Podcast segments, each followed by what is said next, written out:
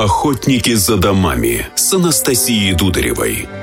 Реальные истории о рынке недвижимости Екатеринбурга. Всем привет! Екатеринбург входит в топ-5 городов России по объему сделок на первичном рынке. И не только за счет внутреннего спроса. К нам едут и у нас покупают жители других регионов. Кто и почему выбирает Екатеринбург? И где еще покупают квартиры сами екатеринбуржцы? Давайте разбираться. Анастасия Дударева, директор по маркетингу одного из крупнейших застройщиков Екатеринбурга «Гринвич Недвижимость». У меня в гостях Алексей Осинцев, директор агентства недвижимости «Этажи Екатеринбург». Алексей, привет. Привет.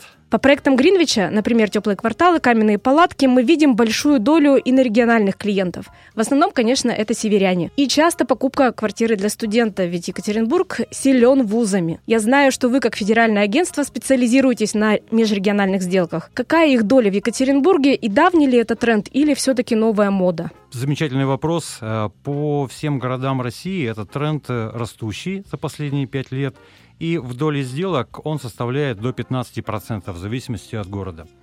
А Екатеринбург не исключение, и сюда э, едет очень много населения для того, чтобы покупать э, квартиры. Чаще всего это Хмао, Янау, Сургут – приобретают, вы как правильно подметили, для того, чтобы а, дети могли приезжать и учиться. А еще интересно то, что мы зачастую выигрываем в соотношении инвестиционной привлекательности, когда стоимость недвижимости и арендный поток а, в этом балансе выигрывают. И сейчас люди могут покупать в разных городах России, подсматривая, а какой арендный поток где выгоднее, и не обязательно покупать в своих городах.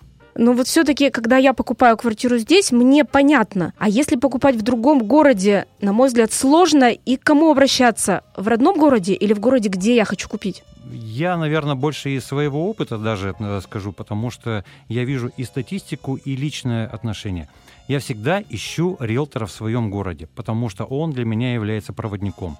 Но благодаря тому, что у этажей 200 городов э, по России, найдя риэлтора у себя, я нахожу связку, кто э, сделает сделку, если мне нужно продать квартиру в моем городе, если это нужно для э, первоначального взноса, для того, чтобы ликвидные деньги получить. И кто мне поможет купить квартиру, найти ее, провести ипотеку, провести сделку в другом городе. А связка этажей позволяет это делать в одной CRM-системе, и поэтому она проходит быстро, чисто и организационно понятно и прозрачно для клиента. Получается, вы клиентов из других городов получаете не напрямую, а от агентов этажей в том городе? Да, конечно. Разумеется, есть 2-3%, когда люди знают риэлтора в других городах по рекомендациям точно так же. Разные бизнес-клубы, разные сообщества, филиалы, франчайзи. Все это позволяет именно вот эти 2-3% поддерживать. Но все-таки клиенты приезжают к нам в Екатеринбург, чтобы купить квартиру, или все сейчас можно сделать дистанционно? А редкие случаи есть, когда нужна опека, когда нужны какие-то специальные документы, получение документов доверенности, нотариальные какие-то вещи, тогда приезжают. В остальных случаях все-таки процентов 80 это уже дистанционные сделки.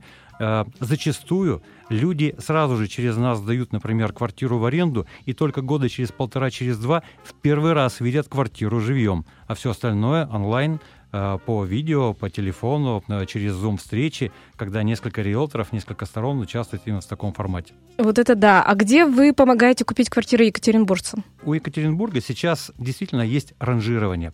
Разумеется, топовые — это Москва, Санкт-Петербург, Сочи, Краснодарский край. И плюс в последнее время увеличилось количество межрегиональных и даже международных сделок. А если раньше клиент у нас рассматривал Европу, то сейчас все-таки фокус внимания уходит на Турцию, Дубай — Казахстан, Узбекистан. Вот э, те направления, которые сейчас прямо резко выросли э, в э, своем фокусе внимания клиента. Другие страны, наверное, для богатых. От какой суммы сделки идут? А мы пока не занимались, тоже считали, что это очень дорого, но с другой стороны, если мы берем Турцию, то уже несколько сделок э, прошло а, по сумме уровня 4 миллионов, что клиенту позволяло и вид на жительство получать.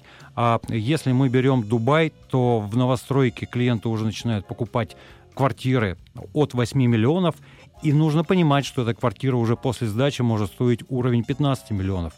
Ну, мы сами можем посчитать, что это э, там почти стопроцентная рентабельность. Вы оказываете дополнительные услуги, вы сказали, вид на жительство, или только помогаете купить-продать? А основное, разумеется, купить-продать. Все остальное мы э, сразу же э, выстраиваем коммуникации с лучшими на рынке и э, рекомендуем там, где э, сделки идут э, как по маслу и где нет э, обратной связи негативной.